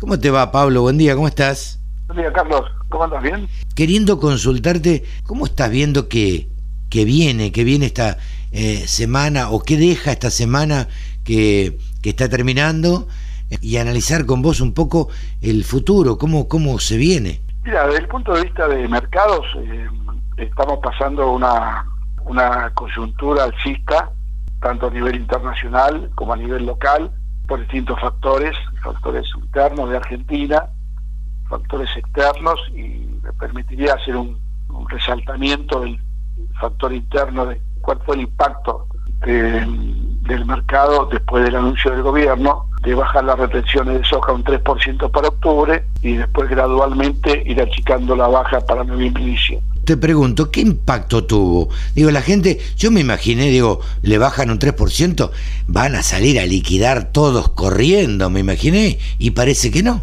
Parece que no en la superficie, pero, pero por debajo de la punta del iceberg está habiendo muchos movimientos. Y los movimientos yo los estoy siguiendo diariamente con dos indicadores. El primer indicador es el ingreso de camiones de soja. El segundo indicador es la declaración jurada de la, del complejo aceitero. Y bueno, el primer punto, que es el ingreso de camiones, el 4 de octubre ingresaron 330 camiones, el 5 de octubre 938, el Apa. 6 de octubre mil- 1.700 camiones de soja, el 7 de octubre 1.900 camiones de soja y hoy, 8 de octubre, había para ingresar durante el día 2.689 camiones. O sea que hay liquidaciones, empezaron a liquidar. Y eh, los productores empezaron a vender. ¿Por qué? Porque el productor no se preocupa por el 3% o por la discusión en la Casa Rosada o en el Ministerio de Economía. El productor ve que la soja vale 310 dólares y ayer llegaron a pagar hasta 320 dólares. Claro. Esto que hace menos de un mes valía 270 dólares. Entonces, el productor del precio. Y con ese precio, eh, la relación insumo-producto para comprar insumos o para incluso pagar las deudas o los cheques en pesos que tiró, el productor tiene que vender menos soja, ¿sí? Para pagar la misma la misma factura o para comprar el mismo insumo. Entonces, de movida hay una ventaja que va más allá de la ideología del diferencial o no, de la baja de la retención o no. Escuché algún comentario de que iba a faltar soja, ¿puede ser? ¿En Argentina? Sí. No, los números no dan para que falte soja, ¿eh? ¿No? O sea, los números dan eh, un, nivel de soja en poder de productores de soja física, grano, en, su campo, o sea que no está ni en acopio, ni en la industria, ni en la exportación, de 15 millones de toneladas de soja sin vender. Y después tiene otros 5 o 6 millones de toneladas entregadas a fijar sin fijar. O sea que la soja está. Okay. Eh, después, puedo saber el riesgo que tenemos en el mercado. Después que te comente esto, que tiene que ver con la liquidación de divisas y la liquidación de divisas, en, la principal eh, radiografía es la declaración de jurada de venta al exterior. Bueno, en dos días, en dos días, eh, los muchachos de Ciarasec eh, registraron 258 mil toneladas de harina de soja, ¿sí? y registraron 160 mil toneladas de aceite de soja. ¿Y ¿A cuánto equivale esto en dólares? Aproximadamente 250 dólares. 250 millones de dólares. Millones, claro. Entonces hay que seguir ahora la evolución diaria de declaración jurada. en dos días 250 millones de dólares. Yo creo que eh, yo creo que la, la, las declaraciones juradas o la liquidación de divisas de octubre me parece que puede llegar a los 2.000, 2.300 millones de dólares. Ayúdanos a entender, Pablo, eh, ¿qué son 250 millones de dólares? ¿Es mucho? ¿Es poco? ¿Se incrementó? Bueno, si nosotros tenemos en cuenta que eh, el sector liquida eh, por mes, en épocas buenas, eh, 3.000, 3.500 millones de dólares, ¿sí? está liquidando está liquidando 250, que es el 10% de eso.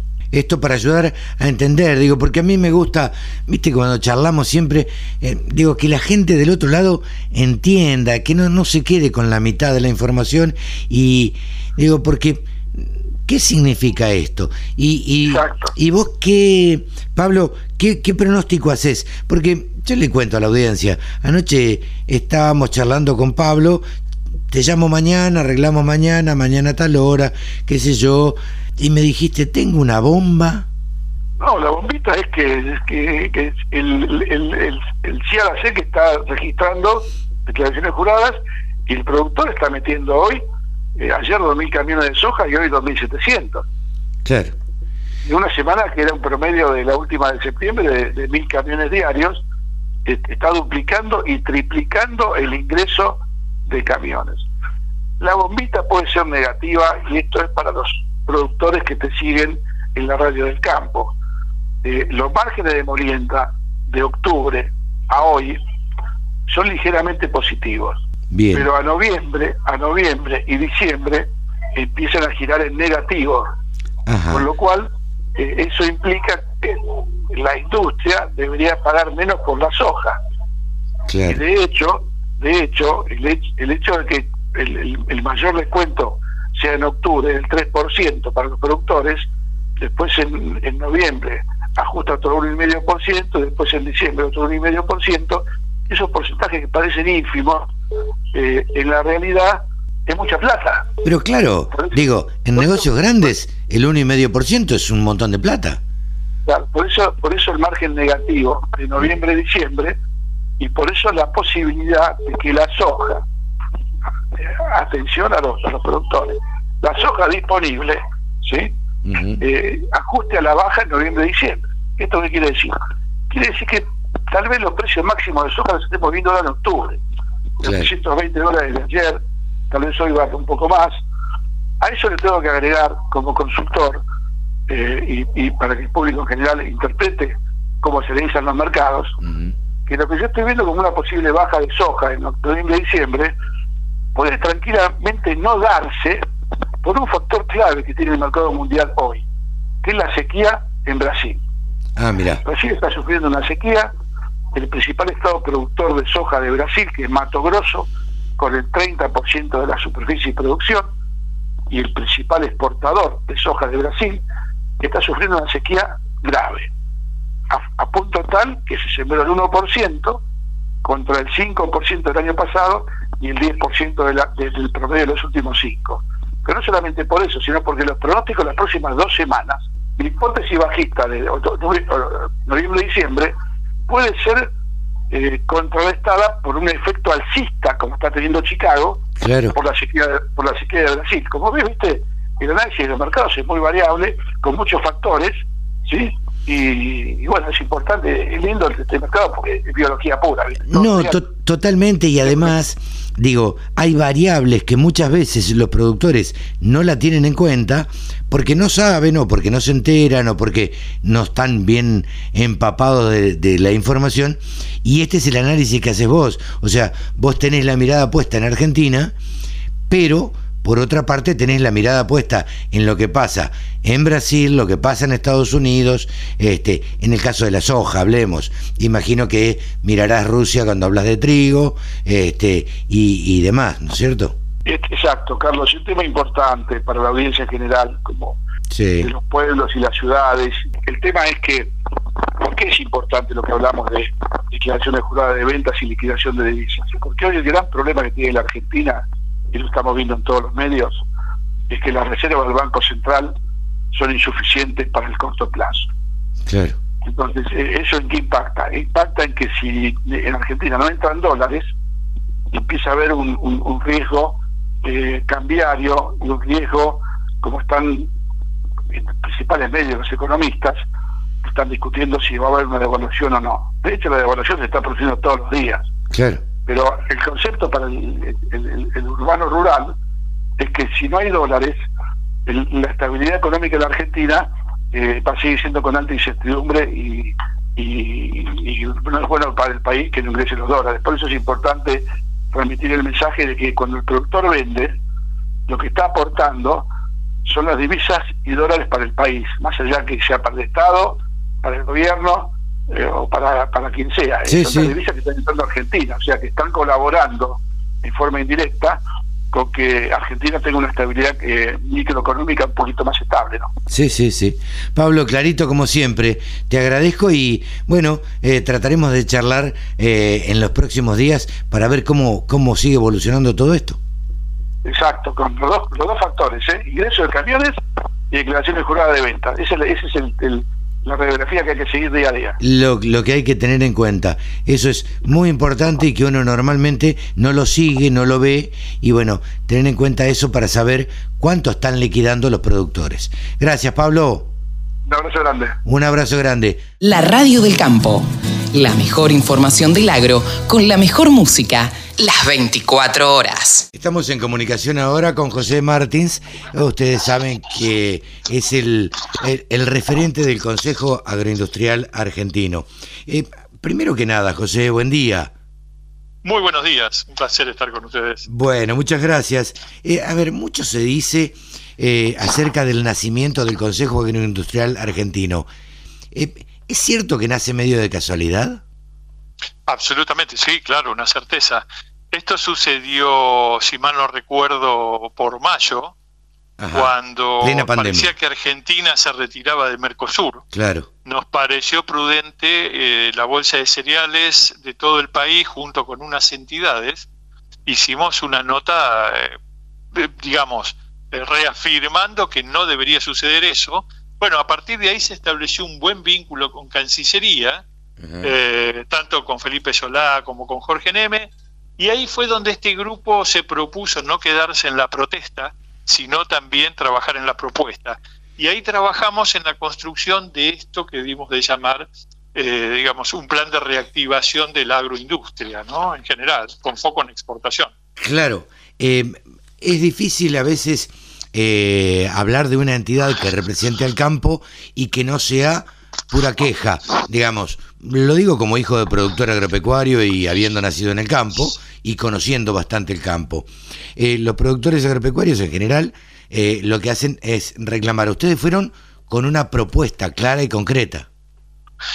Así es, y lo que nos propusimos, en primer lugar, tratar de romper esa vieja historia de que siempre en Argentina se quieren imponer cosas. En nuestro caso lo que dijimos es, en primer lugar, visitemos a la política, digamos, ministros, gobernadores, legisladores, para convencerlos de que este es el camino y en conjunto armar un proyecto. Bueno, y así fue que, como también lo que estamos viendo, que esto tiene que ser un proyecto a largo plazo, y para que tenga cierto viso de seriedad debería ser una ley nacional, fue que estuvimos con el presidente de la Cámara de Diputados, la presidenta de la Cámara de Senadores y por último con el presidente de la Nación. Eh, Siempre hablando exclusivamente de este proyecto. ¿no? Sí, sin duda, sin duda. Yo creo que eh, a mí me da la sensación un poco de afuera y como conociendo los medios, eh, que la foto con Cristina Fernández de Kirchner molestó bastante.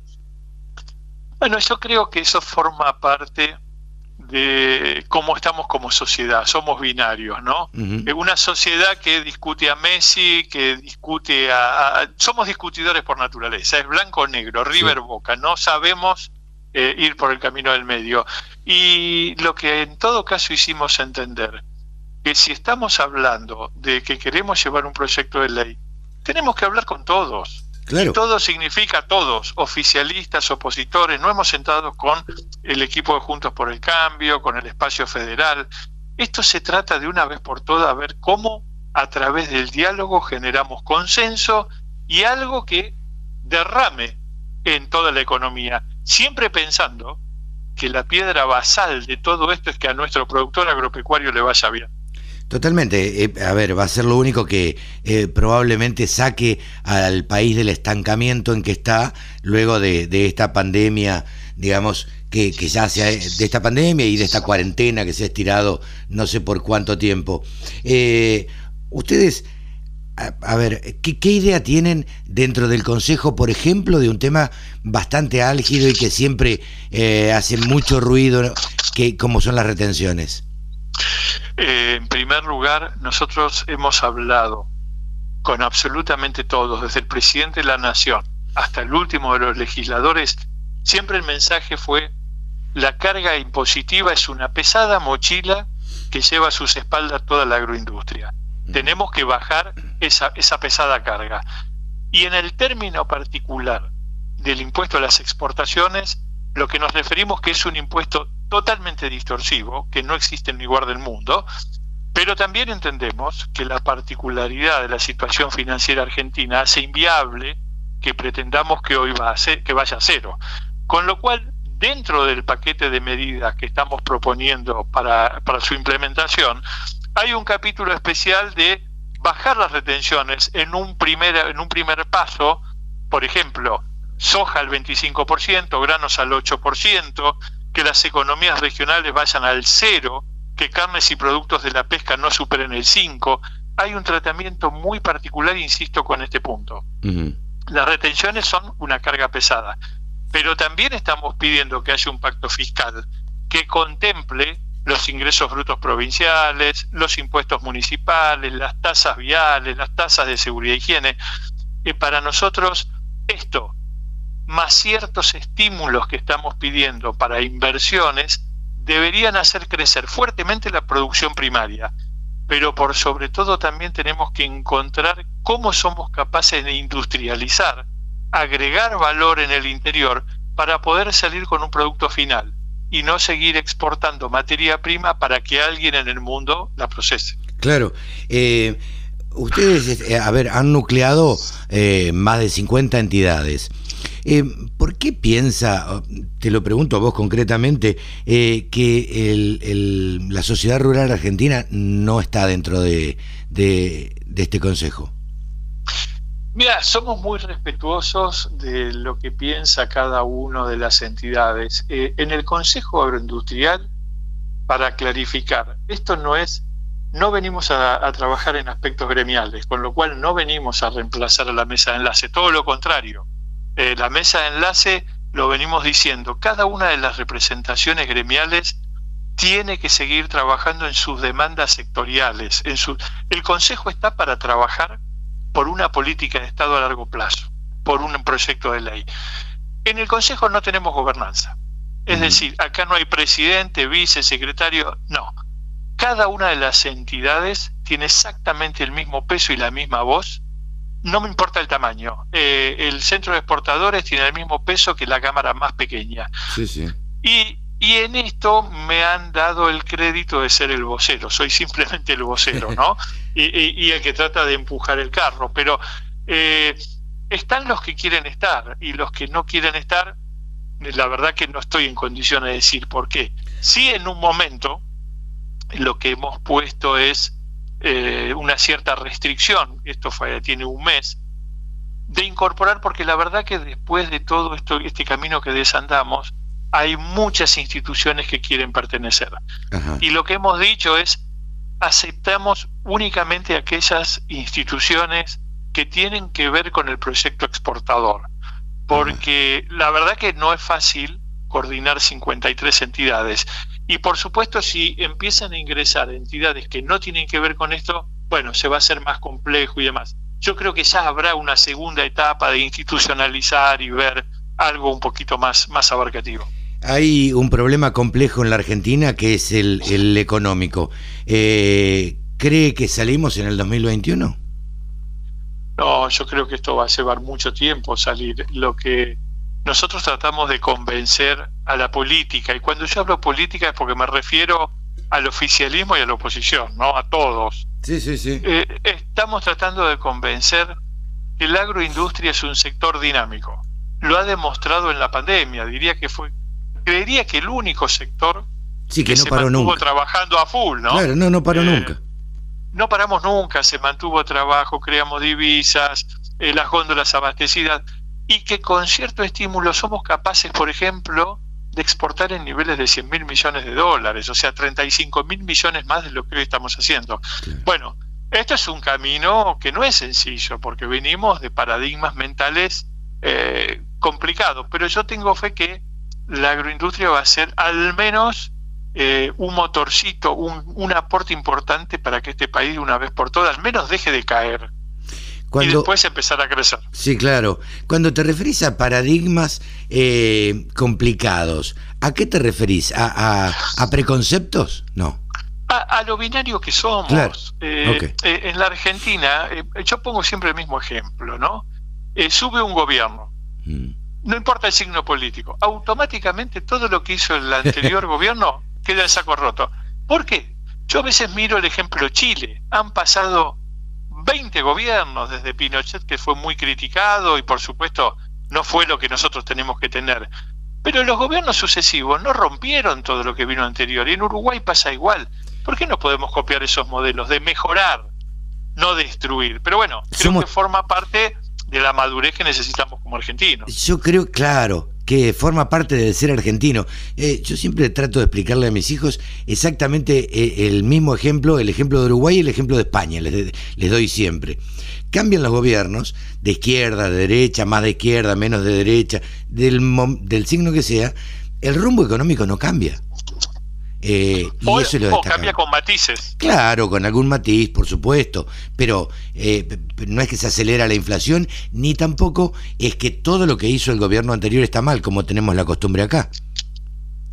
Yo creo que eso es lo como argentinos eh, vamos a tener que trabajar y madurar, porque creo que eso, digamos, eh, cosas que se hicieron bien en el gobierno anterior, por ejemplo, tenemos que mantenerlas Claro. y, y- y- y darles un, un marco de crecimiento y no absolutamente tirarlas abajo sencillamente porque era el gobierno anterior. Pero no es solo este signo político, son todos. Ese Sí, es sí. el problema. Sin, sin duda. Y, de ahí fue la importancia que le dimos de hablar con todos, Claro. con diputados, senadores, eh, Junto por el Cambio, Partido Justicialista, Espacio Federal. Eh, necesitamos transitar esa avenida del centro, Sin duda. dejar los extremos eh, que no nos van a conducir a nada. José, eh, te agradezco muchísimo este diálogo con la Radio del Campo y bueno, en otra oportunidad volveremos a molestarte para que nos cuentes cómo, cómo está yendo eh, mm, todo, toda esta acción que están llevando ustedes y este plan que le han presentado, a ver si, si finalmente va a tener éxito. Ojalá. En primer lugar, es cero molestia, para mí es un gusto. Eh, creo que el rol que tiene el periodismo es importantísimo para difundir todo esto, con lo cual de mi parte a entera disposición. Y muchísimas gracias por el espacio. José Martins, el presidente de la Bolsa de Cereales. Y hasta aquí llegamos. Nos despedimos. Una edición más de Nuevos Vientos en el campo por la radio del campo. Recuerden, una nueva vía de comunicación tenemos para usted.